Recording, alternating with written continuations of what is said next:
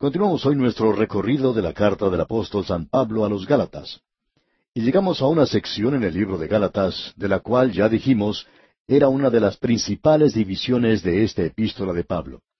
Ya hemos tenido tres divisiones principales después de la introducción. Teníamos esa sección personal, tan importante en la vida del apóstol Pablo para nosotros, para conocer la experiencia que él había tenido. Luego nos presenta la sección doctrinal de la justificación por fe, que nuestra salvación debe descansar sobre la salvación de Dios y que hay un solo Evangelio. Él va a dejar muy en claro en este quinto capítulo ahora de esta carta a los Gálatas que el Evangelio solo permite un camino. Él es el camino. Y en ningún otro hay salvación, porque no hay otro nombre bajo el cielo dado a los hombres en que podamos ser salvos.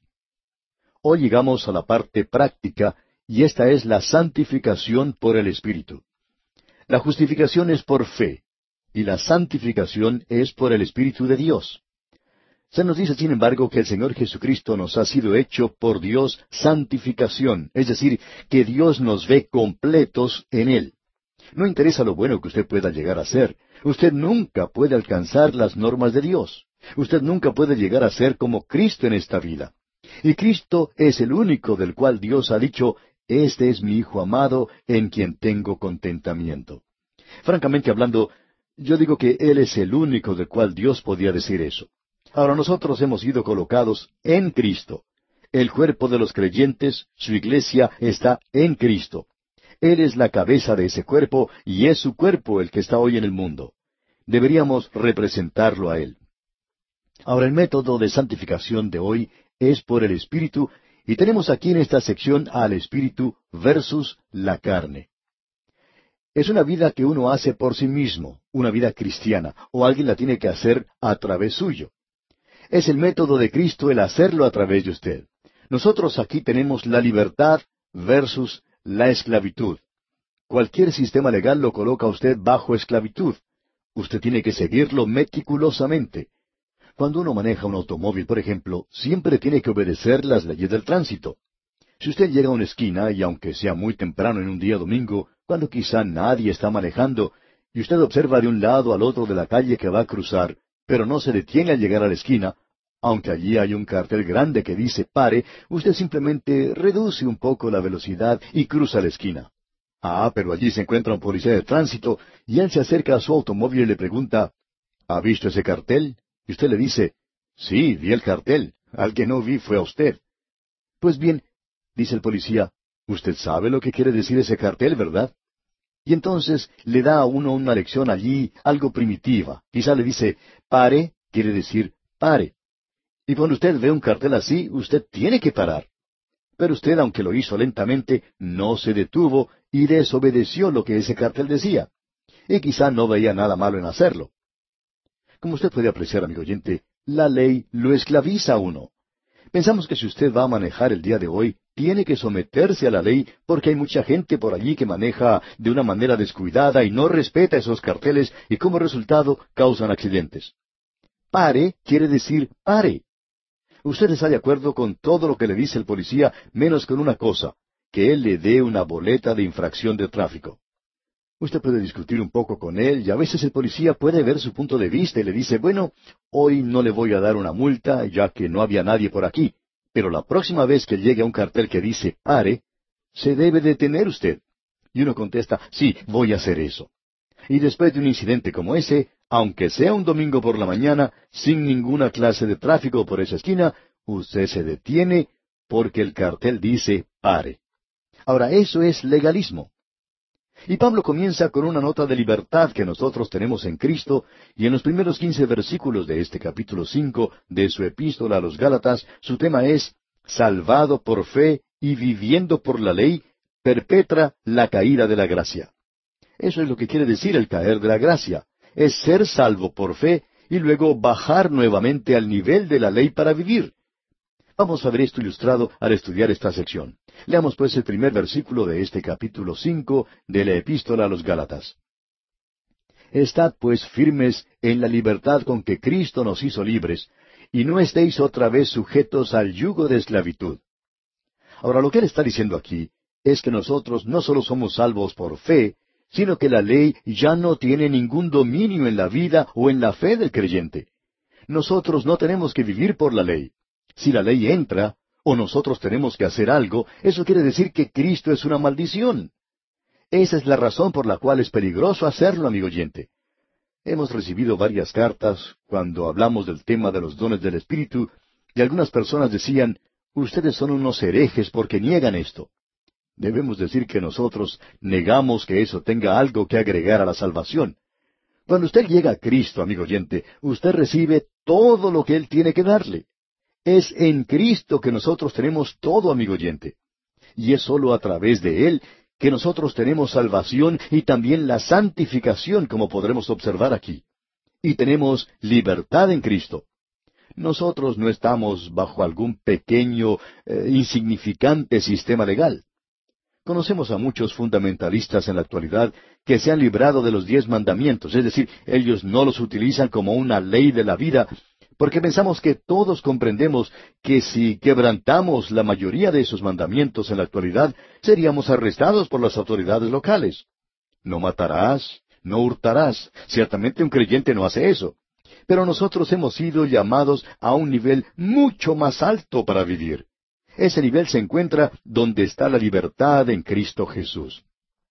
Yo tengo libertad en Cristo Jesús, y esa libertad es la regla, la norma por la cual yo vivo.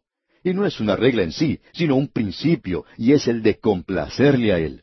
Mi conducta debería complacer a Cristo Jesús. No complacerle a usted o a alguna organización, sino complacer a Cristo Jesús. Esa es la libertad que tenemos en el Señor Jesucristo. Veamos ahora los versículos uno y dos. Leamos el versículo uno otra vez y pasemos hasta el versículo dos de este capítulo cinco. Estad pues firmes en la libertad con que Cristo nos hizo libres, y no estéis otra vez sujetos al yugo de esclavitud. He aquí, yo Pablo os digo que si os circuncidáis, de nada os aprovechará Cristo. La circuncisión era el distintivo de la ley. Y este distintivo indica, digamos, a qué organización pertenece usted tienen algún distintivo para que usted los utilice. Pensamos que sería muy bueno si los creyentes utilizaran cierto tipo de insignia o distintivo. No nos agrada personalmente eso y cuando vamos a alguna conferencia, convención, bueno, tratamos de evitar la mesa donde están las personas que colocan los distintivos a los asistentes. En realidad no nos gusta utilizarlos, pero quizás sería conveniente que los creyentes lo hicieran porque puede ser que esa sea la única forma en que nosotros podríamos identificarnos como creyentes la mayor parte del tiempo. Pablo dice que si uno se coloca el distintivo de la ley, que es la circuncisión, de nada os aprovechará Cristo, si usted está contemplando otra cosa que no sea Cristo. Esperamos que usted pueda notar las razones para ello, y hay razones lógicas, buenas, básicas, para todo lo que estamos diciendo. Quisiéramos ilustrarlo con un ejemplo casero.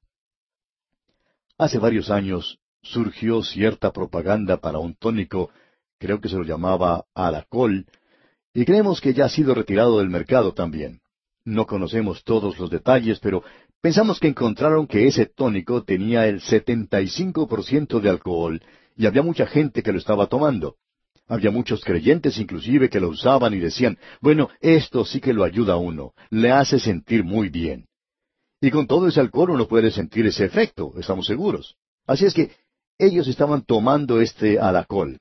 Ahora supongamos que usted tiene que escribir un testimonio de que ha tomado alacol y se lo envía a la gente que lo produce. Había muchas personas entonces que estaban haciendo esto. El testimonio podría decir algo así. Yo he tomado quinientas trece botellas de su medicina y antes de haber tomado esa medicina yo ni siquiera podía andar. Ahora yo puedo correr y casi volar en el aire. La medicina me ha ayudado mucho.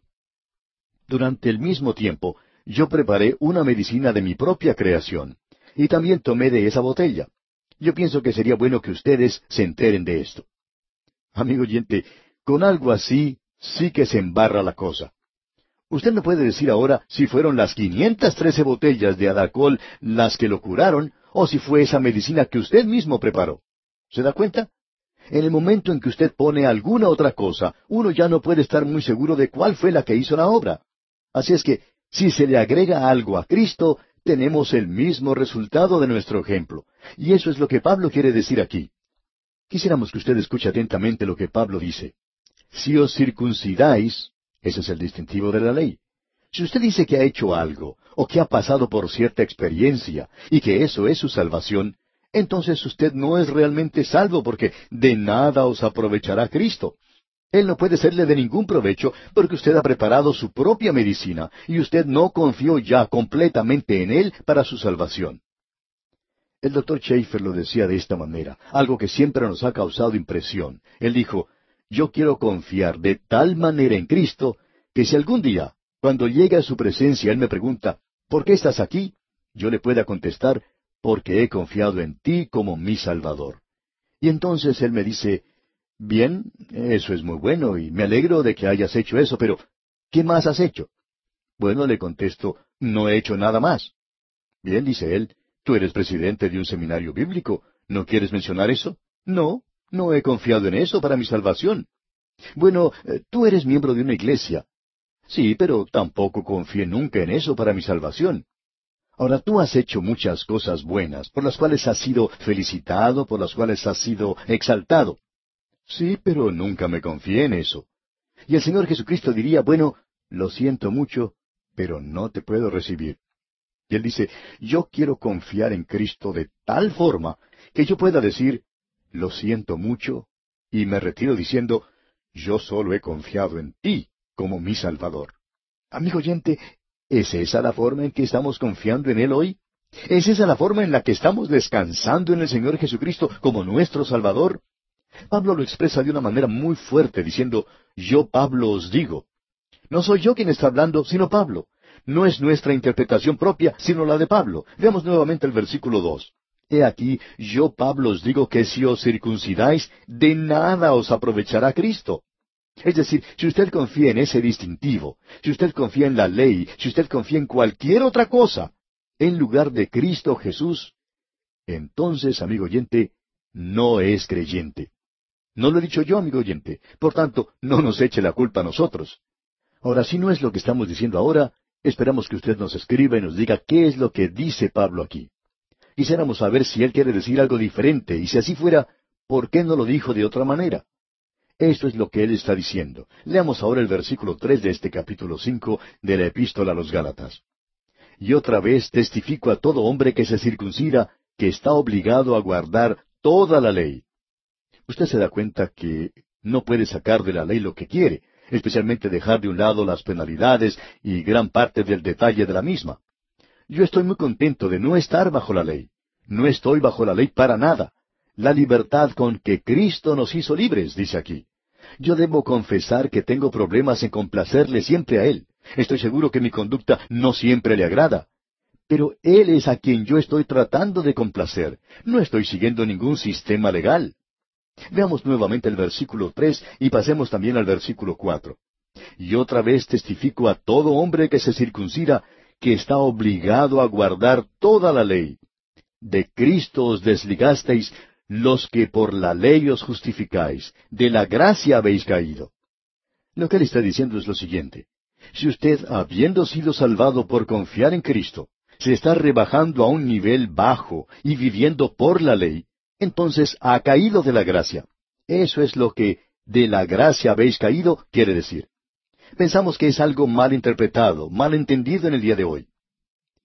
Había un profesor de un seminario, un teólogo, que decía que el caer de la gracia era una doctrina que los metodistas creían y que los presbiterianos practicaban. Bueno, estamos seguros que la mayoría de ellos la practican en la actualidad. En realidad, esto no quiere decir el caer en algún pecado o en alguna conducta descuidada y que haciendo eso uno pierda el derecho de la salvación y que tiene que ser salvo nuevamente. No tiene ninguna referencia a eso. El caer de la gracia creemos que es lo opuesto a una vez salvo, siempre salvo.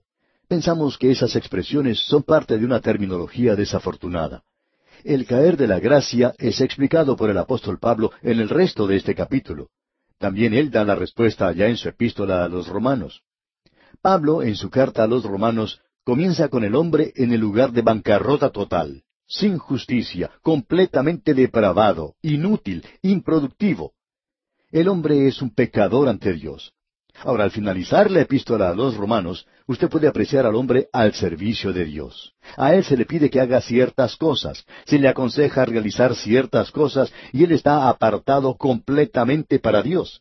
Tiene que ser obediente a Dios, tiene que ser siervo de Dios.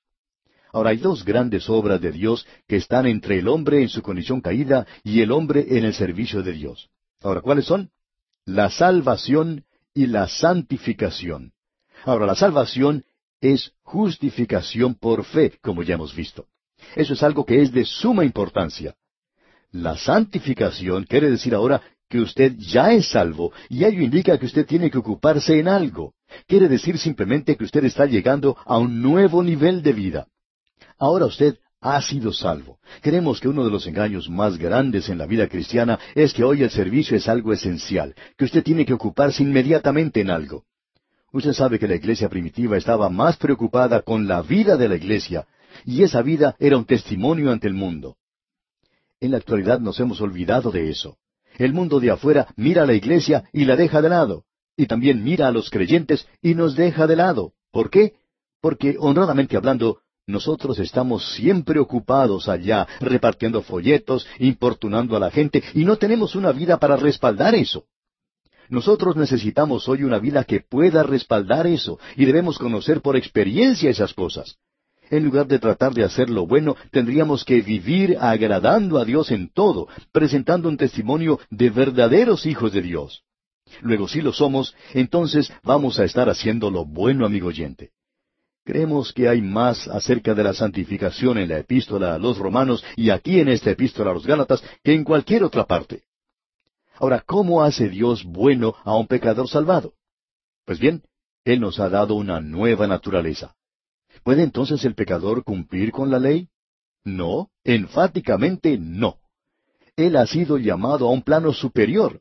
Ahora, esto no quiere decir que él pueda quebrantar la ley, sino que ha sido llamado a un plano superior. No hay nada de bueno en la vieja naturaleza.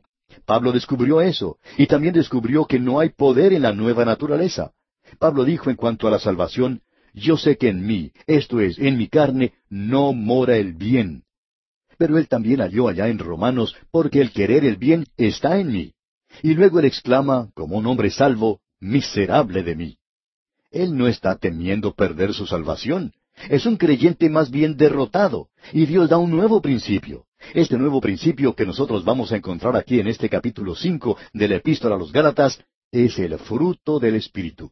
Viviendo la vida del creyente por este método, para algunos creyentes es algo tan inalcanzable como vivir por allá en la luna. Ellos nunca esperan poder vivir allí, ni siquiera han oído de eso. Ellos aceptan la posibilidad como una teoría, y estamos hablando de una vida más allá, en un planeta distante. Debemos decir, amigo oyente, que esa es la vida que Él quiere que nosotros vivamos, por fe en la actualidad. Salvos por gracia, nosotros debemos vivir por gracia. Vamos a ver esto en más detalle, Dios mediante, en nuestro próximo programa. Estamos en esta muy maravillosa sección donde se nos dice cómo debemos vivir como creyentes en Cristo. Y Pablo nos da en esta sección un modus operandi, digamos. En primer lugar, él nos muestra que salvos por la fe y viviendo por la ley, perpetra la caída de la gracia. Notemos ahora al seguir adelante en el capítulo que Pablo continúa con este pensamiento. En el versículo cinco de este capítulo cinco, Pablo dice, Pues nosotros, por el Espíritu, aguardamos por fe la esperanza de la justicia. La esperanza de fe que él menciona aquí es la única referencia profética en toda la epístola. Esto es muy destacado porque en todas las cartas del apóstol Pablo, él tiene algo que decir acerca del rapto de la iglesia o algo que decir acerca de la venida de Cristo a este mundo a establecer su reino. Pero todo lo que dice aquí es aguardamos por fe la esperanza de la justicia. Esta es una de las razones por la cual estamos seguros que Martín Lutero y los demás de la Reforma dedicaron tan poco tiempo al tema de la profecía. Después de todo, ellos no vivían en los días en los cuales estamos viviendo nosotros en la actualidad. Ellos tenían una preocupación diferente. Para ellos, el tema principal era el asunto de la salvación, porque la salvación había sido oscurecida bajo una gran cantidad de ritos y muchas obras de la carne. El Evangelio estaba siendo oscurecido en gran manera. Y luego Martín Lutero leyó esta epístola a los Gálatas y descubrió lo que era el Evangelio. cuando se levantó de sus rodillas, salió de ese lugar para ir al mundo a declarar el Evangelio de la gracia de Dios. Él quitó la oscuridad del oscurantismo cuando hizo eso, si se me permite la expresión. Así es que el énfasis no es en la pronta venida de Cristo. La idea en la actualidad de que todas las escuelas de profecía, y esto ha sido cierto en los que son premilenialistas, así como en los amilenialistas e igualmente los postmilenialistas, todos han citado a Martín Lutero y a los de la Reforma y creemos honradamente que todos ellos están equivocados. No creemos que haya habido un desarrollo de la profecía más allá de la iglesia primitiva hasta este siglo. Ha sido en este siglo que se ha demostrado un tremendo desarrollo de la profecía. Y francamente hablando, sentimos que probablemente los institutos bíblicos fueron los que comenzaron todo esto. Hay dos o tres de nuestros seminarios en la actualidad que han enfatizado la posición premilenaria y tomado una posición premilenaria, y han obligado a los demás a que estudien la profecía. En la actualidad, el amilenialismo estaba formado por un grupo de postmilenialistas que fueron obligados a tomar esa posición de estudiar la profecía, y ellos salieron con esto del amilenialismo. Por supuesto, ha habido mucho de ese asunto de citar al Padre, es decir, e, el período postapostólico, y ellos tratan con ese período en gran manera. Ellos dicen que Agustín dijo esto, que Agustín dijo aquello, no hay duda en eso. Él estaba intentando edificar una iglesia aquí en la tierra, es decir, edificar el reino aquí y que la iglesia lo traería. Eso los llevó al postmilenialismo. Esa fue, por supuesto, una posición falsa. Pero no creemos que usted pueda acusar a Agustín de todo eso, porque aun en su período ellos no estaban intentando desarrollar la profecía. La persona de Cristo era el gran tema de esa época, como la salvación lo fue más adelante. Y luego la obra del Espíritu Santo en la que estamos viviendo hoy usted y yo. La razón por la cual pensamos que aquí tenemos solamente esta única referencia es porque Pablo está tratando con el Evangelio aquí y con la vida cristiana. Eso es lo principal en esta epístola. Creemos que siempre debemos notar cuáles son las prioridades de cualquier libro cualquier libro de la Biblia en especial, y las prioridades que eran o estaban en existencia en algún período en particular, si usted va a citar lo que alguien dijo de ese período. Usted puede ciertamente interpretar mal o entender mal lo que él dijo, y pensamos que muchas de las instituciones educativas en la actualidad han cometido ese error. Ellos han tratado de ir al pasado y citar lo que los padres dijeron. Pues entonces leamos lo que han dicho Pablo, así como también Pedro, Santiago, el doctor Lucas, Mateo y Marcos. Estas son las verdaderas autoridades, no los padres de la iglesia. En su día ellos hicieron una obra tremenda, pero en un área completamente diferente. Hacemos esa declaración al pasar esto porque la esperanza de la justicia que menciona Pablo aquí es el Señor Jesucristo, y creemos que la razón por la cual el apóstol Pablo dice esto aquí es porque usted y yo no vamos a alcanzar la perfección en este mundo. Y la imperfección más grande que podemos imaginarnos hoy es la de creer que alguien haya alcanzado la perfección. Porque créanos, amigo oyente, esas son las personas que generalmente son muy imperfectas, como el resto de nosotros. El único problema es que ellos no lo ven. Ahora, en el versículo seis de este capítulo cinco de Gálatas, Pablo dice, porque en Cristo Jesús ni la circuncisión vale algo, ni la incircuncisión, sino la fe que obra por el amor. Ningún aparato legal puede producir una vida cristiana. La fórmula es presentada aquí mismo. Es un símil muy sencillo, tan sencillo que pasa desapercibido para el teólogo. La fe que obra por el amor. Esa es la manera de vivir la vida cristiana. La fe obrará por el amor, ¿no es cierto? El amor será el fruto del Espíritu Santo. Ahora en el versículo siete de este capítulo cinco leemos Vosotros corríais bien. ¿Quién os estorbó para no obedecer a la verdad? Lo que Pablo está diciendo aquí es lo siguiente. Opinamos que Pablo está reprendiendo a los Gálatas. Él está dándoles una reprensión un poco liviana, ligera. Él dice, ustedes estaban andando de una manera excelente, viviendo por fe, hasta cuando los judaizantes llegaron y ahora ustedes se han caído de plano nuevamente. Él dice, vosotros corríais bien. ¿Quién os estorbó para no obedecer la verdad? Y el obedecer la verdad es la verdad del Evangelio y el Señor Jesucristo en persona. Ahora el versículo ocho dice, Esta persuasión no procede de aquel que os llama. Esto no es algo que viene de Cristo, amigo oyente. Esto viene de otra fuente. Y el versículo nueve dice, un poco de levadura leuda toda la masa.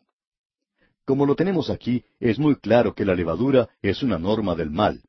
Permítanos agregar a eso que, según entendemos nosotros, en toda la Biblia, en el Antiguo como en el Nuevo Testamento, la levadura es siempre una norma o un principio del mal, y fue dado de esa manera. Cuando dice, a la levadura que tomó una mujer y escondió en tres medidas de harina, amigo oyente, esa levadura no es el Evangelio. Puede ser la clase de Evangelio que se está divulgando ahora en algunas partes, pero eso es satánico. En realidad, Pablo dice que eso no es el Evangelio. Lo notable aquí es que la levadura es una norma del mal. El Señor Jesucristo advirtió a sus discípulos de la levadura de los fariseos, los previno contra eso. Y creemos que nosotros debemos ser advertidos o prevenidos en la actualidad contra la levadura del legalismo. Es algo terrible.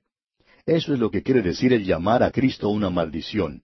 El decir que cuando Él murió en la cruz por mí hace más de dos mil años, Él no me dio una salvación completa de que yo tengo que ir al Espíritu Santo para poder obtener algo más, y que yo debo tener una experiencia y buscar algo más para obtener el resto que falta.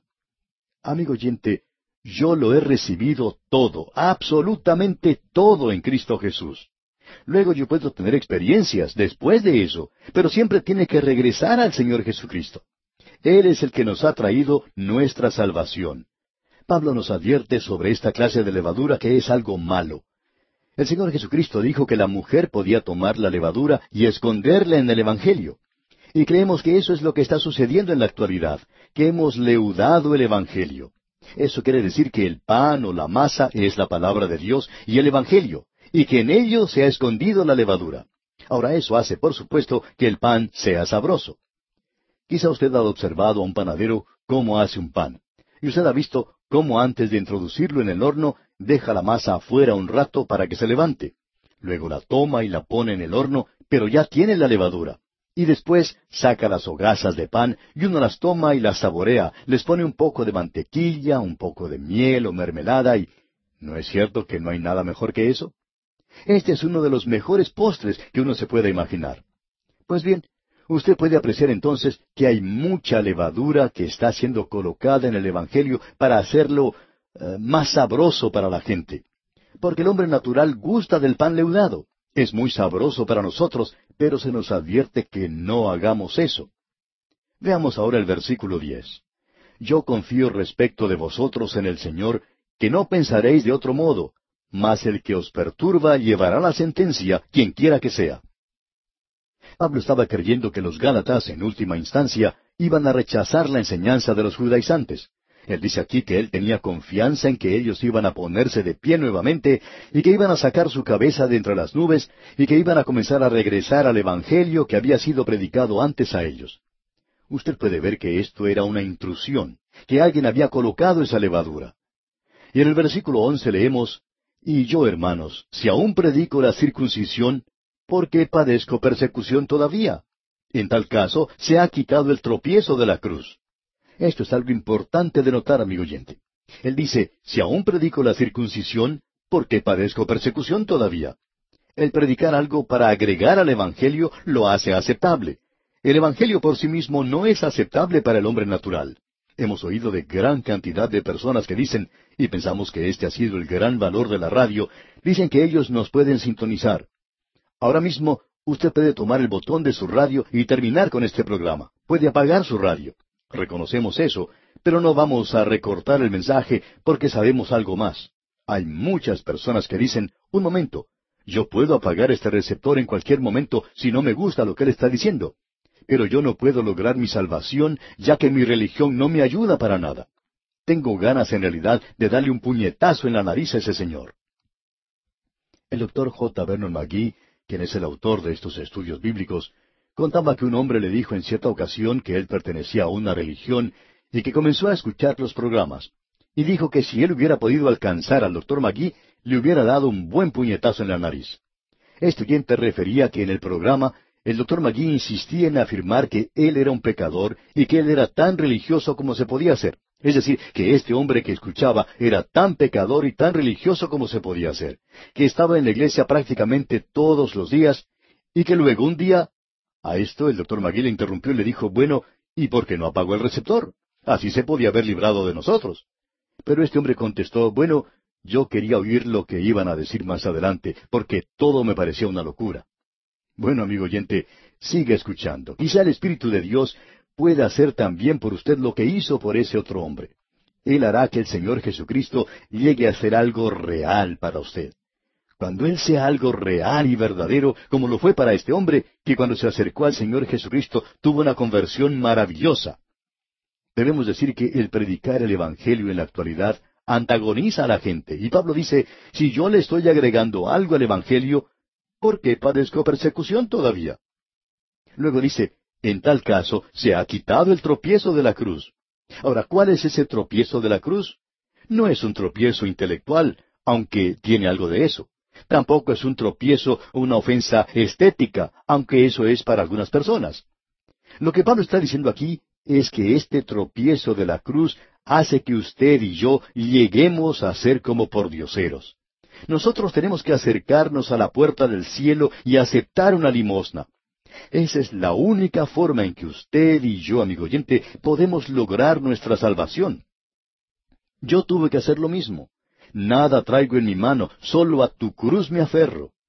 Y cuando usted se acerca de esta manera, usted es un pordiosero. Usted está en bancarrota. Usted no tiene nada que ofrecerle a Dios por su salvación.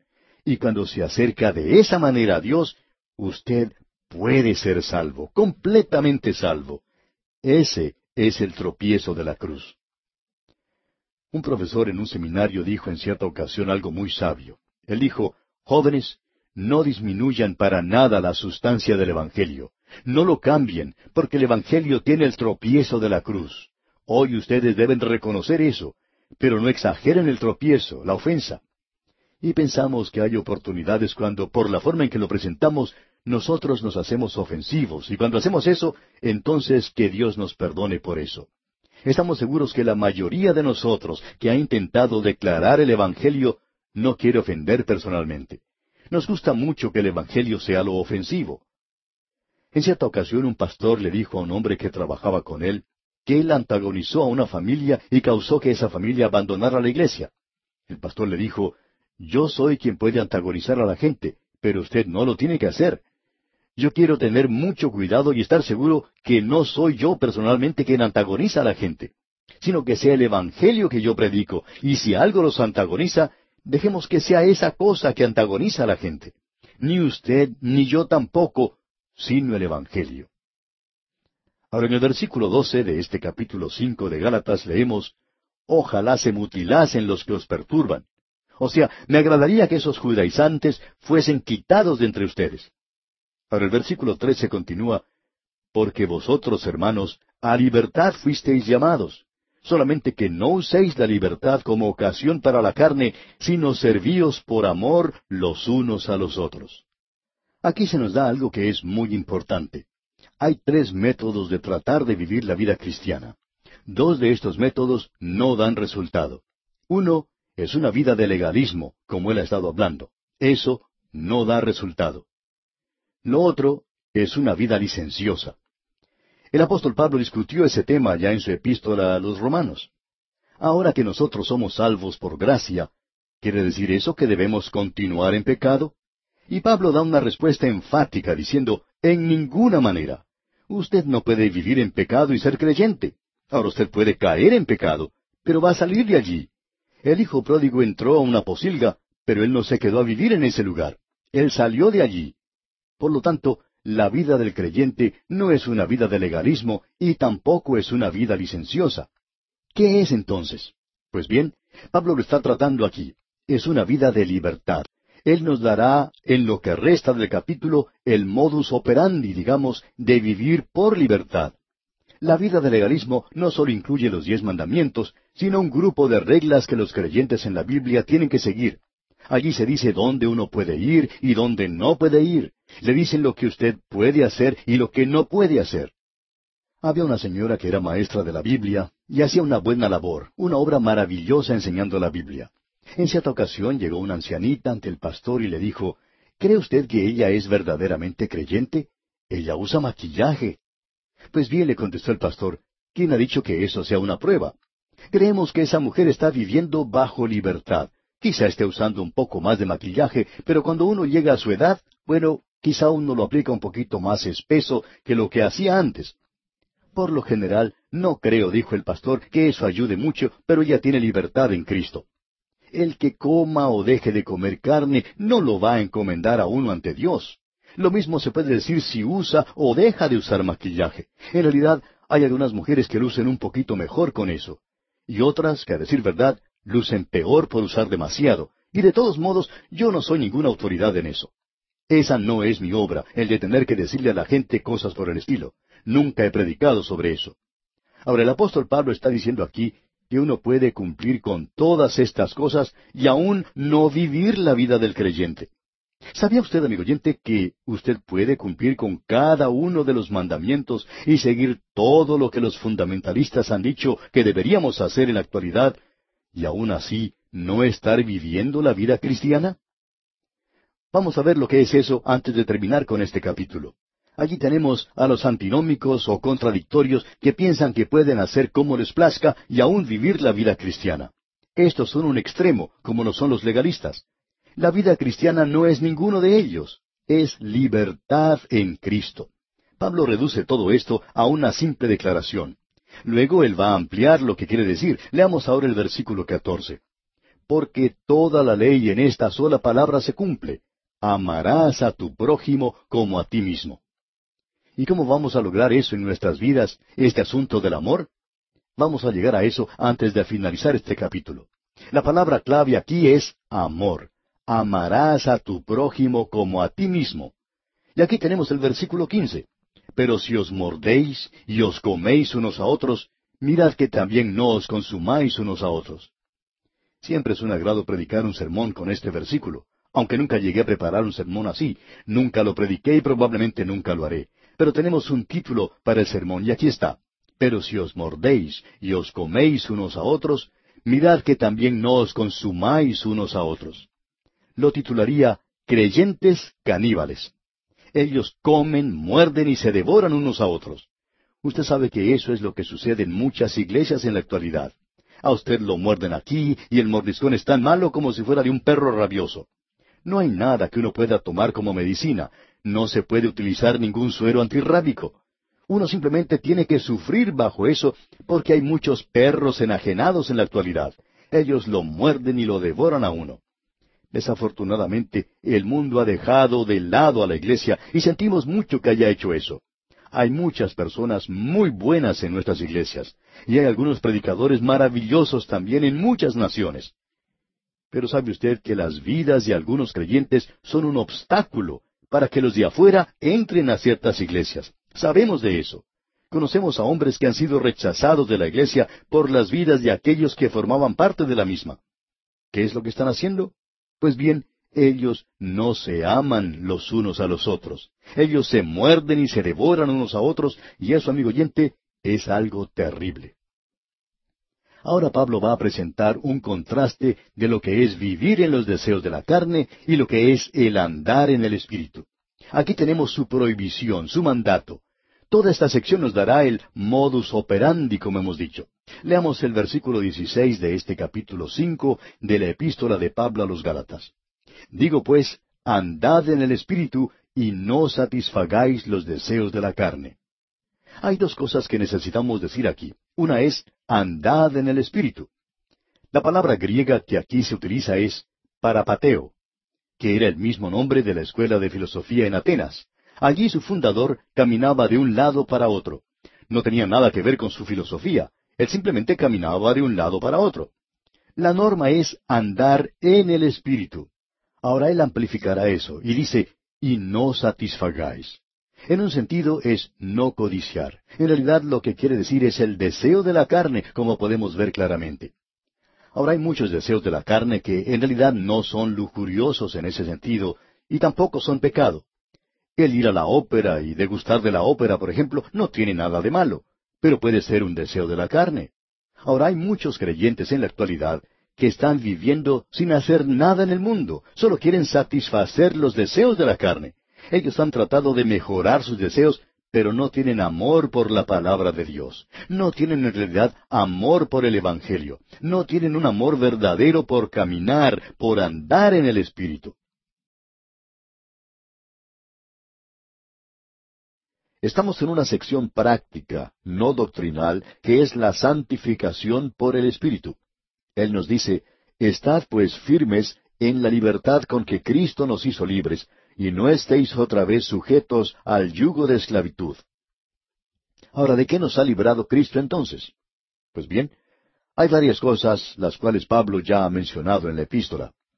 En el primer capítulo, él dice en el versículo cuatro, el cual se dio a sí mismo por nuestros pecados para librarnos del presente siglo malo, conforme a la voluntad de nuestro Dios y Padre.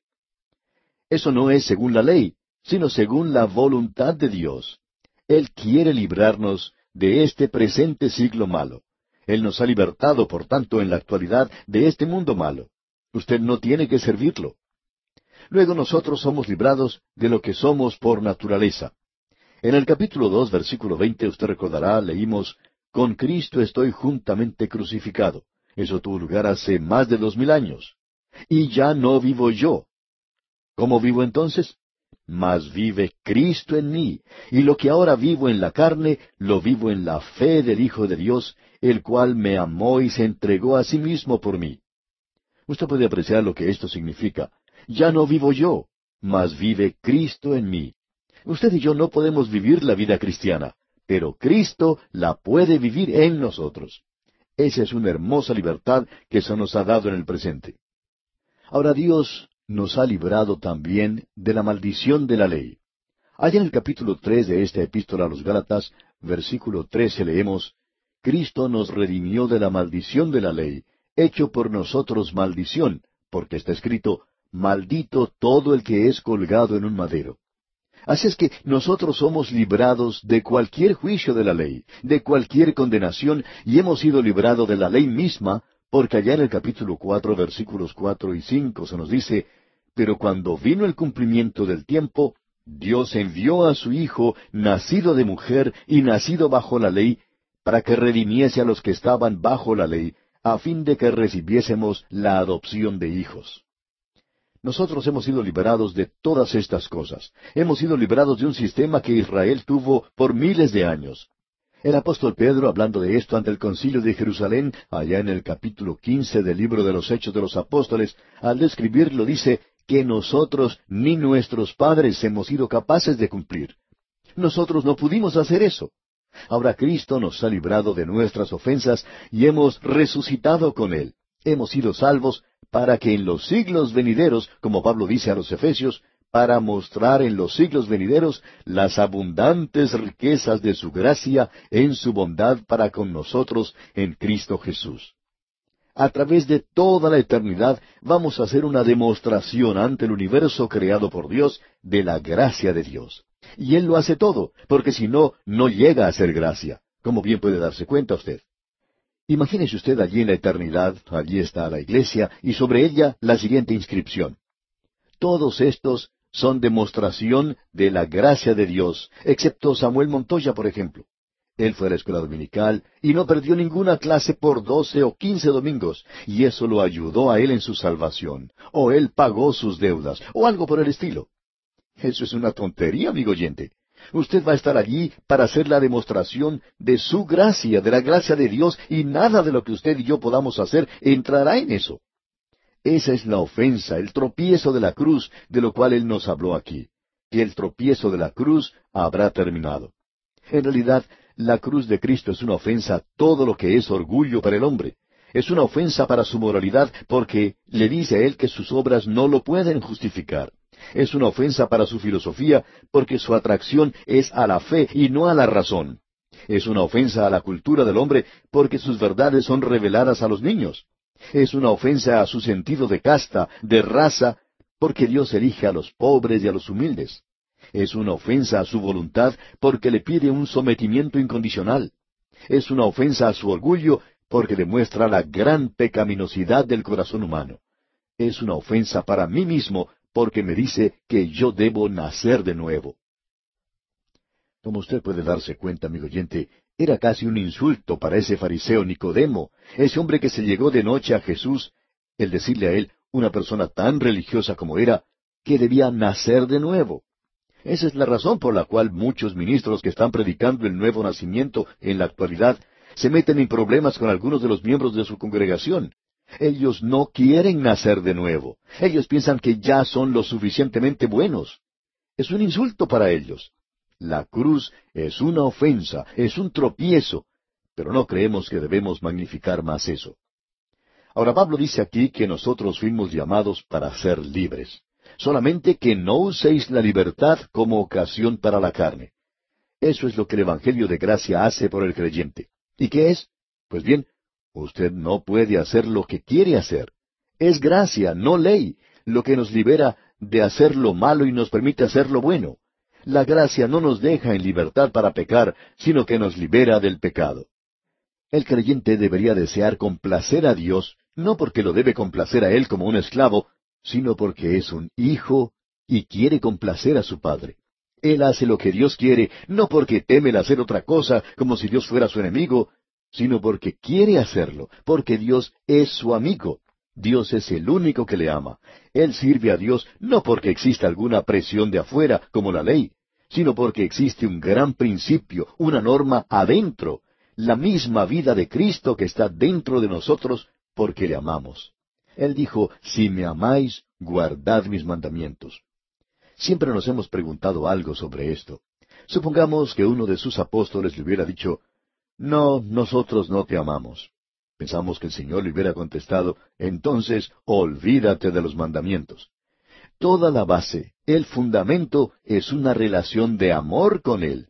La ley nunca nos puede llevar a esa posición.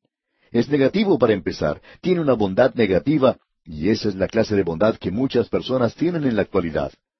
Ah, si solo pudiéramos convencer a muchos de nuestros hermanos en estos días. Su bondad negativa es una bondad legalista. Usted puede decir, yo no hago esto, yo no hago aquello, pero ¿por qué lo hace? Conocemos a muchos creyentes que se pueden levantar y decir, bueno, yo no voy a los bailes, yo no voy al cine. Ellos podrían decir eso y mucho más. Podrían decir también, yo no voy a la iglesia los domingos por la noche, y tampoco voy a la iglesia los días de semana. Eso lo sabemos porque nunca nos hemos visto en esas reuniones. Amigo oyente, Permítanos decirle que la ley solo presenta una bondad negativa. Nunca se eleva a la esfera de una bondad positiva donde uno hace las cosas para agradar a Dios por el mismo amor de complacerle. Él quiere que nosotros le sirvamos en esa base.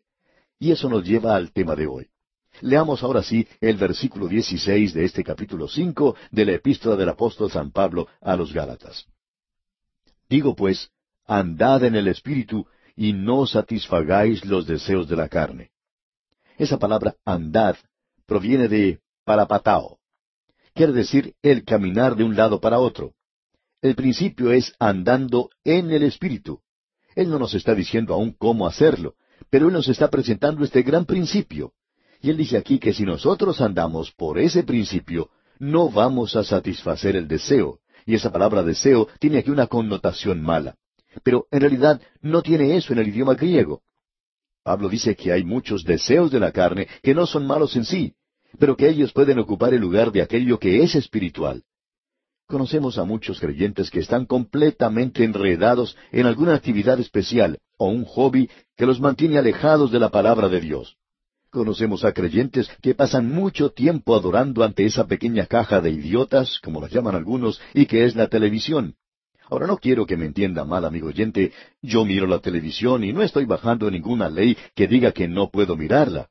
Pienso que es bueno poder ver los noticieros, así como también algunos programas documentales y de vez en cuando alguna película que no sea mala. Pero usted tiene que comprender que eso es el deseo de la carne. Si lo está alejando a usted, apartándolo de las cosas espirituales, entonces se constituye en algo malo. Ahora, en el versículo 17 de este capítulo 5 leemos, Porque el deseo de la carne es contra el espíritu, y el del espíritu es contra la carne, y éstos se oponen entre sí para que no hagáis lo que quisiereis. Porque el deseo de la carne, podemos agregar aquí una palabra, lucha. Podemos decir, porque el deseo de la carne es una lucha contra el espíritu, y el del espíritu es luchar contra la carne, y estos se oponen entre sí para que no hagáis lo que quisierais. Amigo oyente, esto es muy, muy importante. En realidad debemos decir que esto tiene suma importancia y es necesario que veamos lo que se está diciendo aquí en particular. Tenemos aquí que la carne lucha contra el espíritu y el espíritu lucha contra la carne, y estos se oponen entre sí para que no hagáis lo que quisiereis, dice Pablo. Un creyente tiene una nueva naturaleza. Eso es lo que el Señor Jesucristo quiso decirle a Nicodemo cuando dijo, lo que es nacido de la carne, carne es, y lo que es nacido del espíritu, espíritu es. El creyente tiene esa vieja naturaleza de la carne y uno no se puede librar de ella. Esa idea que existe hoy en día, que uno se puede librar de esa naturaleza, es un error trágico. Creemos que es una de las grandes decepciones que la gente sufre cuando piensan que se han librado de la vieja naturaleza, cuando en realidad no se han librado de ella para nada. El estar en esa condición es algo muy triste. El apóstol Juan dice en su epístola, si decimos que no tenemos pecado, nos engañamos a nosotros mismos y la verdad no está en nosotros. Esto quiere decir que si la verdad no está en usted, entonces hay un gran vacío allí. La palabra de Dios dice que es un mentiroso quien afirma que no ha cometido pecado. Y eso no es muy lindo decir, pero no lo digo yo, amigo oyente, lo dice la palabra de Dios. Ahora quisiéramos que usted se dé cuenta que aquí tenemos una declaración tremenda. Usted y yo tenemos dos naturalezas. Eso es lo que Pablo describe en la última parte de su epístola a los romanos. Era su propia experiencia, y sabemos que ha sido también la experiencia de muchos creyentes. La carne lucha contra el espíritu y el espíritu lucha contra la carne. Y estos, dice, se oponen entre sí para que no hagáis lo que quisierais. La nueva naturaleza se revela contra la vieja naturaleza. Son cosas contrarias. Están luchando una contra la otra. ¿Ha experimentado usted eso en su propia vida? Hay un himno que cantamos y que dice en parte, Ven de todo bien la fuente, ven eterno Salvador. Ven, ayúdame a cantarte dignos cantos de loor. Es un himno maravilloso. Pues bien, en el original, en su último verso dice, Soy propenso a alejarme, Señor, lo siento, propenso a dejar al Dios de amor. Alguien vino después de haber sido escrito este himno y dijo, Bueno, esa no es mi condición, yo quiero cambiar eso. Y fue cambiado, y en algunos himnarios aparece como, soy propenso a adorarte, Señor yo siento, propenso a amar al Dios de amor. Ahora, ¿cuál de estos dos conceptos es el correcto? Eso es lo que nos preguntamos. ¿Cuál es el verdadero? Lo primero, el estar propenso a abandonar al Señor, el de ser propenso a dejar al Dios de amor, o el estar propenso a adorar al Señor, propenso a amar al Dios de amor. Pues bien, ambos conceptos son verdaderos, los dos son ciertos. Yo tengo una naturaleza que está propensa a apartarse del Señor, eso lo puedo sentir, propensa a dejar al Dios que amo. Debemos decir, amigo oyente, hay veces en que nuestra vieja naturaleza quiere apartarse. ¿Lo ha notado en usted alguna vez? Ahora, por otra parte, yo también tengo una nueva naturaleza, y esa naturaleza es propensa a adorar al Señor. Eso sí lo siento. Hay momentos cuando estoy viajando solo que siento deseos de clamar a Dios y si no hay nadie conmigo, puedo clamar en alta voz y decir, Señor, tú eres maravilloso, yo te amo y te adoro. Cuando algo así ocurre, es mi nueva naturaleza. La vieja naturaleza nunca hace una cosa así. Propenso a amar al Dios que sirvo. Hay veces cuando yo me aparto de Él y esa es la vieja naturaleza. Esa es la condición de los creyentes. A veces uno puede escuchar a algunas personas que dicen, bien, yo no sé decir si estoy andando en el Espíritu o no. Sí, amigo oyente, usted puede saberlo. No se engañe a sí mismo con esto. Pablo lo ha dicho con toda claridad aquí. Por tanto, usted no puede equivocarse en lo que está diciendo. En el versículo 18 de este capítulo 5 de su epístola a los Gálatas, él dice, Pero si sois guiados por el Espíritu, no estáis bajo la ley. Es decir, el Espíritu lo lleva a usted a un nivel mucho más alto. ¿Por qué? Porque aquí tenemos lo que la carne hace. La vieja naturaleza hace estas cosas y la ley fue dada para poner freno a la vieja naturaleza. Y manifiestas son las obras de la carne, que son, y aquí tenemos una lista de cosas muy malas, amigo oyente. La vamos a presentar a medida que entremos en ella. Estos son aquellos que se conocen como los pecados sensuales. El primero es el adulterio, y es probable que esto no esté en los mejores manuscritos, pero uno llega a ello aquí en dos o tres palabras más. La fornicación se refiere a la prostitución. La inmundicia es sensual. Esos son los pecados sensuales. La pornografía, todo eso. Lascivia, eso quiere decir ser brutal, sádico. Hay mucho de esto en la actualidad. Abunda en todas partes. Y esto es lo que la carne hace.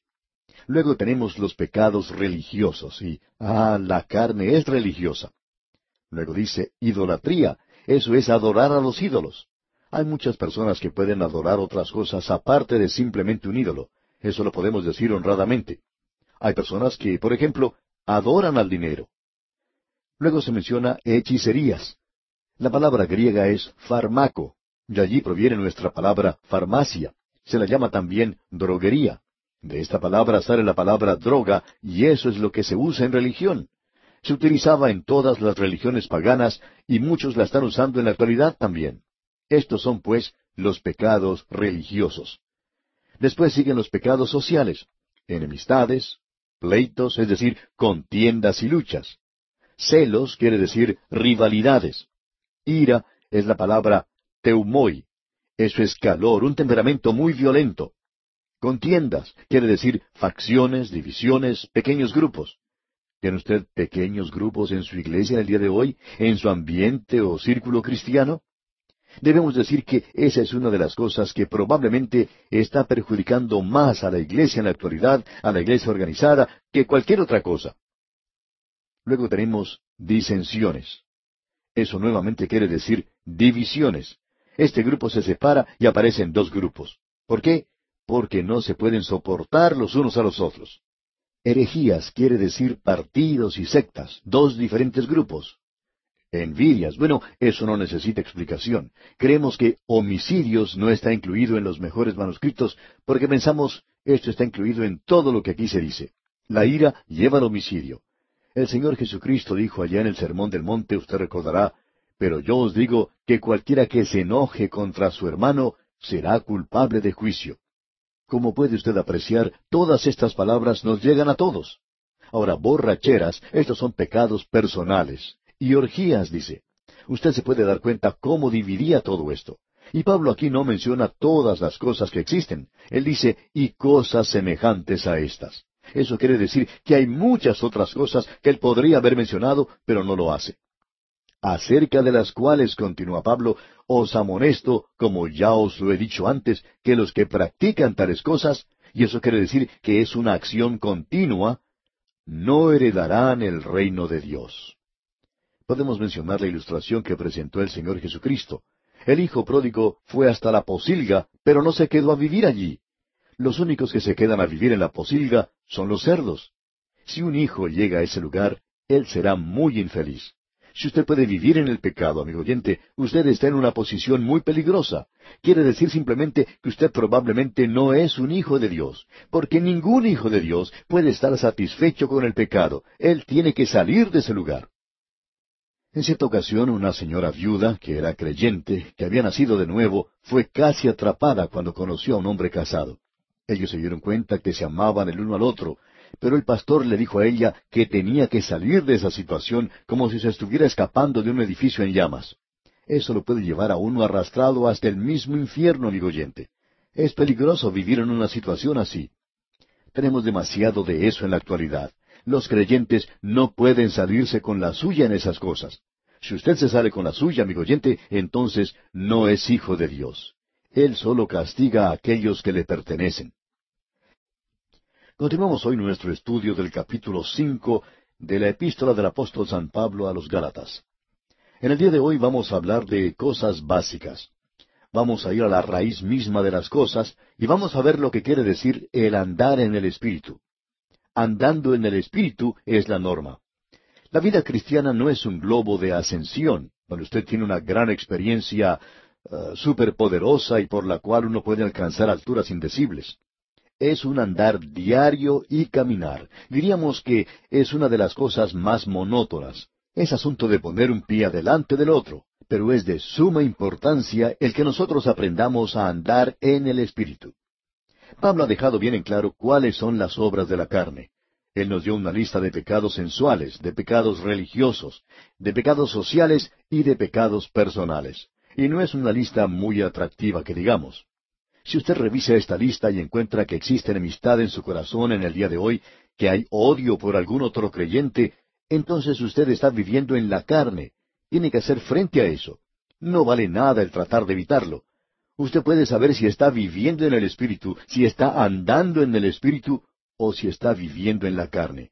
Usted puede saber si se ha unido a una pequeña secta o a algún pequeño grupo donde usted juzga a todos los que están afuera de ese grupo, mientras que piensan que los que forman parte de ese su grupito son perfectos, aun cuando no lo diga ante ellos. Luego se puede preguntar, si está lleno de envidias, todas estas son las obras de la carne. Eso es lo que hace el hombre que tiene la vieja naturaleza. Ahora, habiendo dicho todo eso, Pablo dice ahora en el versículo 22 de este capítulo 5 de Gálatas, mas el fruto del Espíritu es amor. Y quisiéramos que usted note algo que se menciona aquí. Dice obras de la carne y luego dice fruto del Espíritu. Las obras de la carne es lo que usted hace. Los diez mandamientos fueron dados para controlar las obras de la carne.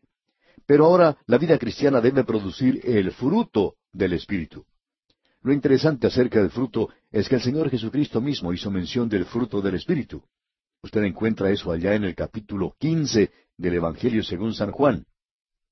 El Señor Jesús dijo que sin Él nosotros no podíamos hacer nada. Fruto es lo que Él quiere. Él quiere fruto, más fruto y mucho más aún. Su deseo es que nosotros traigamos buena simiente.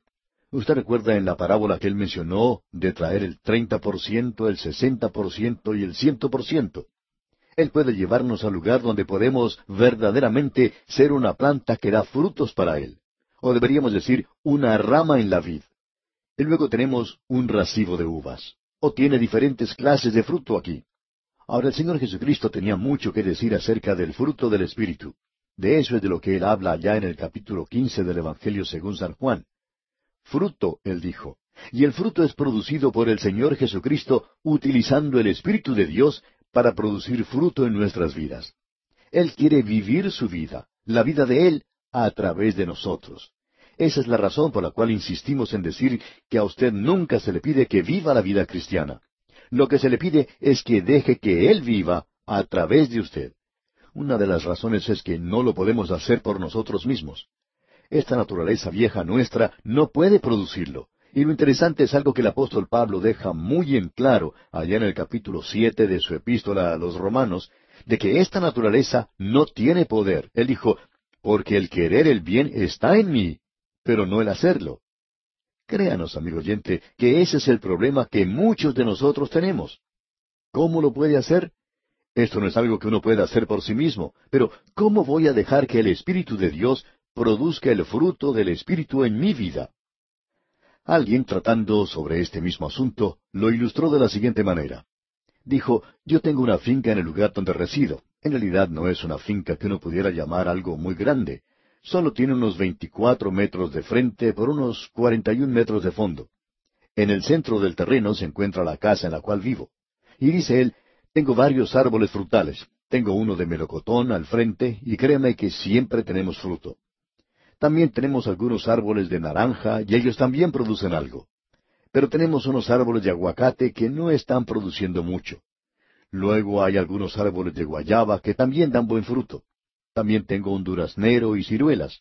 Como usted puede apreciar, dice él, tengo una finca muy grande, árboles de aguacate, de naranja, etc.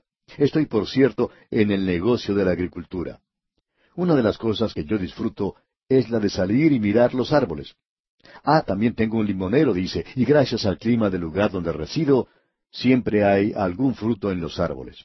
A veces pueden ser los aguacates, o las naranjas, o los limones, en fin, pero siempre hay algo que está dando fruto. Y continúa este señor diciendo, y he observado que el fruto producido por el árbol no requiere ningún esfuerzo extra. No creo, por lo que he observado, que las ramas del árbol se reúnan de una forma u otra y que digan, bueno, vamos a trabajar duro esta vez y a ver si podemos producir algo para este pobre hombre porque a él le gusta ver el fruto. Y él dice, a mí me gusta mucho, es maravilloso. Tengo algunos amigos que siempre me envían fruta durante la Navidad. Algunos me envían naranjas, otros durante el año me mandan otra clase de frutas. Es delicioso todo, porque a mí me gusta mucho la fruta. Y como decía, estas ramas del árbol que están dando fruto, por lo que veo, nunca se reúnen para decir, hagamos esto o aquello. Ellas simplemente se extienden para recibir el sol y la lluvia y producen el fruto. Primero florece, luego tiene un poco de fruta verde y luego crece y madura. Esa es la manera en que lo hacen. Por todo lo que sé, concluye esta persona, estas ramas nunca abandonan el tronco del árbol tampoco. Nunca se bajan y se ponen a correr de un lado para otro. Amigo oyente, nosotros en cambio sí que tenemos un problema. Cuando nosotros ofrecemos un sacrificio a Dios, nos ofrecemos como un sacrificio vivo. Y cuando el altar se calienta demasiado, nos escapamos de ese lugar. Quizás usted hace eso. Pero amigo oyente, tenemos que permanecer en Cristo si es que vamos a producir fruto. Pablo ahora pondrá estas cosas al alcance nuestro, donde nosotros las podamos tomar. El fruto se produce por medio de nuestro consentimiento, conscientes de lo que estamos haciendo, nos rendimos a la dulce influencia que nos rodea. ¿Y cuál es esa dulce influencia que nos rodea? Pues bien, no es este mundo. Es el Espíritu Santo que mora en nosotros. El Espíritu Santo quiere producir el fruto. Se llama el fruto del Espíritu. Como usted puede apreciar, no dice aquí nuestro amor, nuestro gozo o nuestra paz, sino que dice que el fruto del Espíritu es amor. Quizá usted pueda discutir sobre la gramática aquí, pero es una palabra que está en singular en griego, lo que indicaría que el amor es el fruto y que de allí salen los demás frutos. Lo primordial es el amor. Pablo habla de esto en su primera epístola a los Corintios capítulo 13. Eso nunca fue escrito con la intención de que se sacara de la Biblia y se lo pusiera en un cuadro en la pared de alguna casa pertenece a los dones del Espíritu, que los dones del Espíritu no son ejercitados excepto por el fruto del Espíritu, que es el amor. Con el amor van todos los otros frutos del Espíritu. Usted no puede ejercitar un don sin hacerlo por medio del fruto del Espíritu. El amor es lo de más importancia. Pablo dice que aún uno puede dar su propio cuerpo para ser quemado en la hoguera, entregar todo lo que tiene, pero que si no tiene amor, entonces no es nada, es un cero a la izquierda. Amigo oyente, debemos reconocer eso en la actualidad. Pablo deja aquí en claro que ningún don tiene que ser usado por sí mismo. Él dice, el amor nunca busca lo propio, siempre lo está haciendo por los demás. El don que uno tiene siempre tiene que ser usado en la iglesia. Es una manifestación del Espíritu a todos los creyentes. Todos los creyentes tienen un don y tiene que ser ejercitado para provecho, para beneficio de todo el cuerpo de creyentes. Mis ojos operan para el beneficio del resto de mi cuerpo. Permite que el resto de mi cuerpo vaya de un lado para otro. Es muy importante. Uno no se puede imaginar que los ojos se le salgan a uno y le digan, ya estamos cansados de haber andado tanto, y los pies también se cansan, por tanto nos vamos a ir. Nunca lo hacen de esa manera, amigo oyente tenemos que reconocer que no hay ningún don que pueda ser utilizado aparte del fruto del Espíritu. Y esa es la clase de fruto que el Señor Jesucristo estaba mencionando allá en el capítulo quince del Evangelio según San Juan. El fruto es el fruto del Espíritu. Notemos ahora lo que dicen los versículos veintidós y veintitrés de este capítulo cinco de la Epístola a los Gálatas. Mas el fruto del Espíritu es amor, gozo, paz, paciencia, benignidad, bondad, fe, mansedumbre, templanza. Contra tales cosas no hay ley. No hay ninguna ley que pueda producir esto. No hay ninguna ley contra ellos y no hay ninguna ley que los pueda producir. Usted no puede hacer nada de esto por su propio esfuerzo, amigo oyente. Por ejemplo, ¿ha tratado usted alguna vez de llegar a ser humilde? Bueno, si uno tratara de ser humilde y lo lograra, entonces estaría tan orgulloso de haber llegado a ser humilde que allí mismo pierde su humildad. Observemos ahora estos frutos porque pensamos que son hermosos. Estas son las cosas que deberíamos encontrar en los creyentes. El doctor Jim McGinless, un eminente predicador, sabía decir, yo no debo juzgarlos, pero yo soy inspector de frutas y tengo el derecho de venir y ver cómo está la fruta. ¿Está usted produciendo algún fruto en su vida? Los tres primeros frutos que se menciona son hacia adentro, amor, gozo, paz.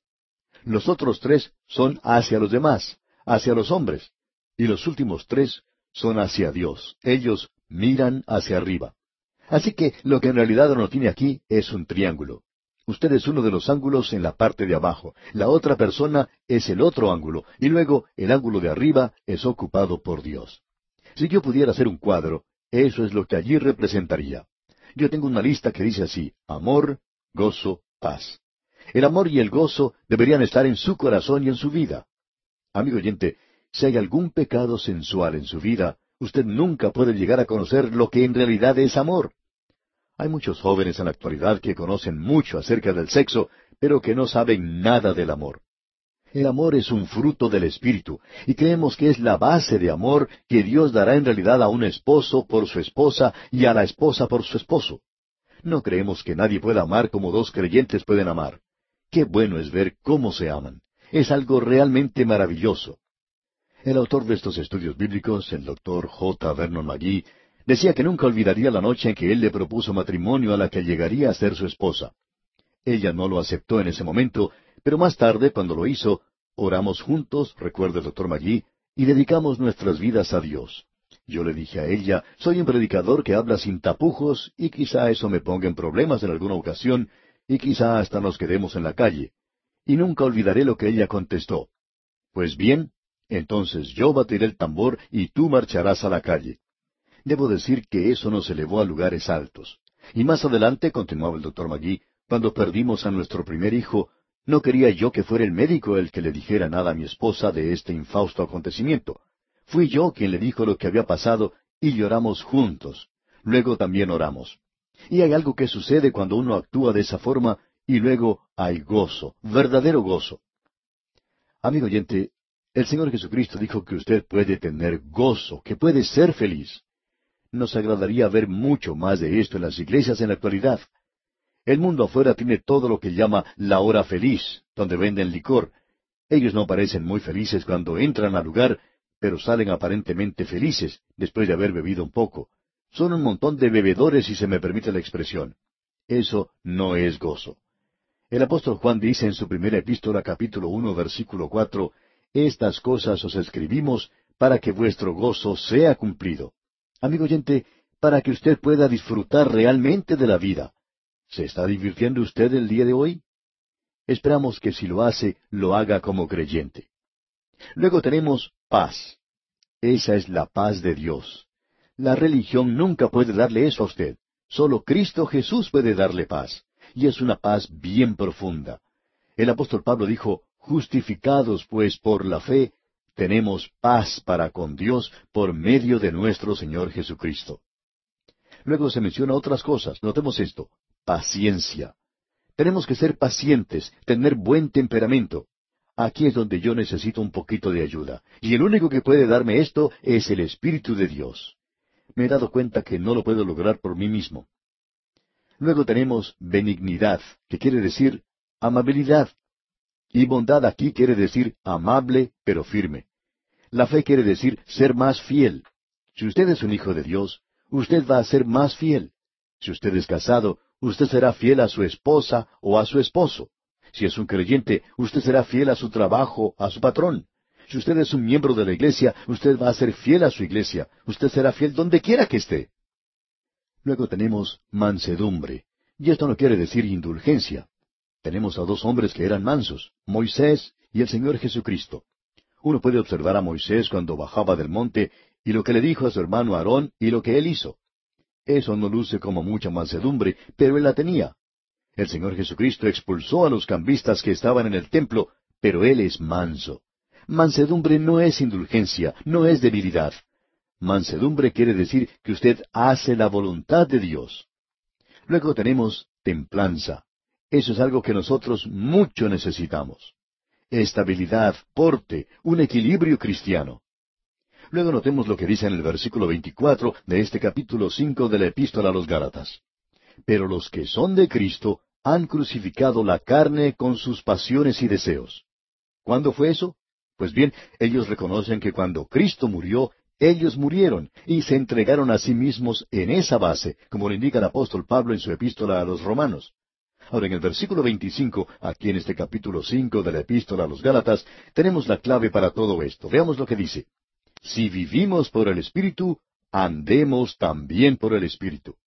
Ahora en el versículo 16 leímos del andar en el Espíritu. Esa palabra, como dijimos, era parapateo. Pero aquí en el versículo 25 se usa una palabra diferente, y esa palabra quiere decir sencillamente lo siguiente, stoico, stoicoman. Es la palabra griega que se usa aquí. Eso quiere decir lo que es básico y elemental. Indica el proceder o el andar en orden.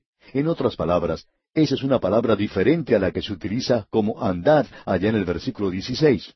Allí se nos da como el principio del caminar, y quiere decir el aprender a andar aquí. Nosotros, en la misma manera que aprendemos a caminar físicamente por medio de los errores que cometemos, tenemos que comenzar a andar en el Espíritu, y es un proceso de aprendizaje. Permítanos ilustrar esto con un ejemplo bastante casero. ¿Qué es el caminar? Bueno, es el poner un pie delante del otro. Quizá usted habrá escuchado la historia de esa niña que tenía las piernitas torcidas, en la que una de sus rodillas le decía a la otra, si me dejas pasar esta vez, yo te dejaré pasar la próxima vez. Pues bien, eso es caminar, poner un pie delante del otro. Esto quiere decir entonces el aprender a andar. Ahora, ¿cómo aprende a caminar usted? ¿Fue a algún colegio o a algún lugar especial donde dictaban un curso para aprender a caminar? Cuando uno tiene un bebé, y para que aprenda a caminar no lo coloca en una silla y le dice, escuche jovencito, quiero darle instrucciones de cómo va a hacer para aprender a caminar. Y uno comienza a explicarle todo acerca del mecanismo físico del pie. Luego le presenta la psicología del caminar. También le habla de las implicaciones sociológicas del caminar. Entonces el niñito se baja de esa silla y ya sale caminando. ¿Sucede así, amigo oyente? Por supuesto que no. Así uno no aprende a caminar, uno aprende experimentándolo. Usted sabe que los niños se caen y se dan golpes en la cabeza cuando hacen eso, se golpean muchas veces, pero luego pasa el tiempo y crece el niño, uno le ve andar y no sabe ni cómo lo ha hecho. En realidad lo hizo aprendiendo, simplemente por medio de la experiencia. Pues bien, así es como nosotros debemos aprender a andar en el Espíritu, por medio de ensayos y de pruebas. Conocemos a personas que han atendido todas las conferencias bíblicas que pueda existir. Ellas han llenado sus cuadernos de apuntes con notas de cómo vivir la vida cristiana, pero aún no la están viviendo. ¿Cuál es el problema? Tienen que aprender a andar en el Espíritu. Y eso quiere decir que usted tiene que comenzar a hacerlo. Comience a hacerlo ahora mismo. Diga, yo voy a hacerlo ahora. Voy a depender del Espíritu de Dios para que produzca su fruto en mi vida. Ahora alguien quizá diga, pero creo que me voy a caer. Sí, amigo oyente, usted se va a caer. Y eso me va a doler, seguro. ¿Y cuántas veces? Todas las que sean necesarias. Yo todavía me estoy cayendo, pero debo decirle que esa es la manera para andar en el Espíritu. La única forma de andar en el Espíritu es la de ponerse de pie y hacerlo, andar. Eso es algo que usted tiene que hacer por sí mismo. Usted tiene que realizar su propio esfuerzo. Usted, amigo oyente, necesita ponerse de pie hoy y apoyarse en el Espíritu de Dios. Entréguese a sí mismo, es un acto de la voluntad y comience ya. Yo trato de comenzar cada día diciendo, Señor, yo no puedo hacer todo por mí mismo, pero tú lo puedes hacer. Yo quiero que tú lo hagas a través de mí.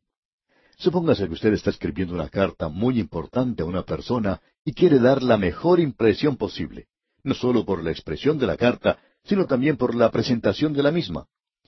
Y usted hace todo lo posible por exponer con claridad sus ideas, utilizando el mejor lenguaje que conoce.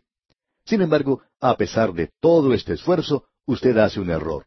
Procura corregirlo y sigue adelante, pero hace otro y otro más. Y al final decide, es mejor hacer la carta de nuevo. Y así comienza de nuevo y hace la carta otra vez.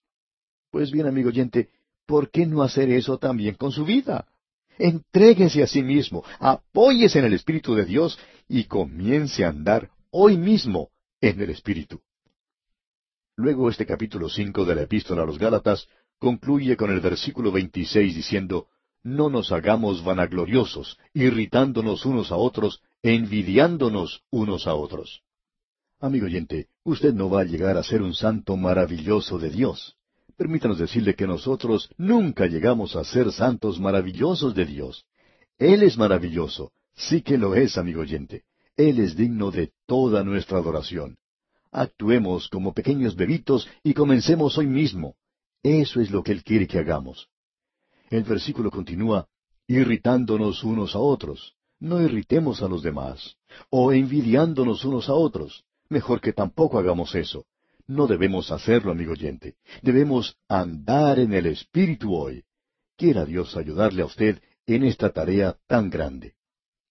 Y así concluimos nuestro estudio de este capítulo cinco de la epístola del apóstol San Pablo a los Gálatas.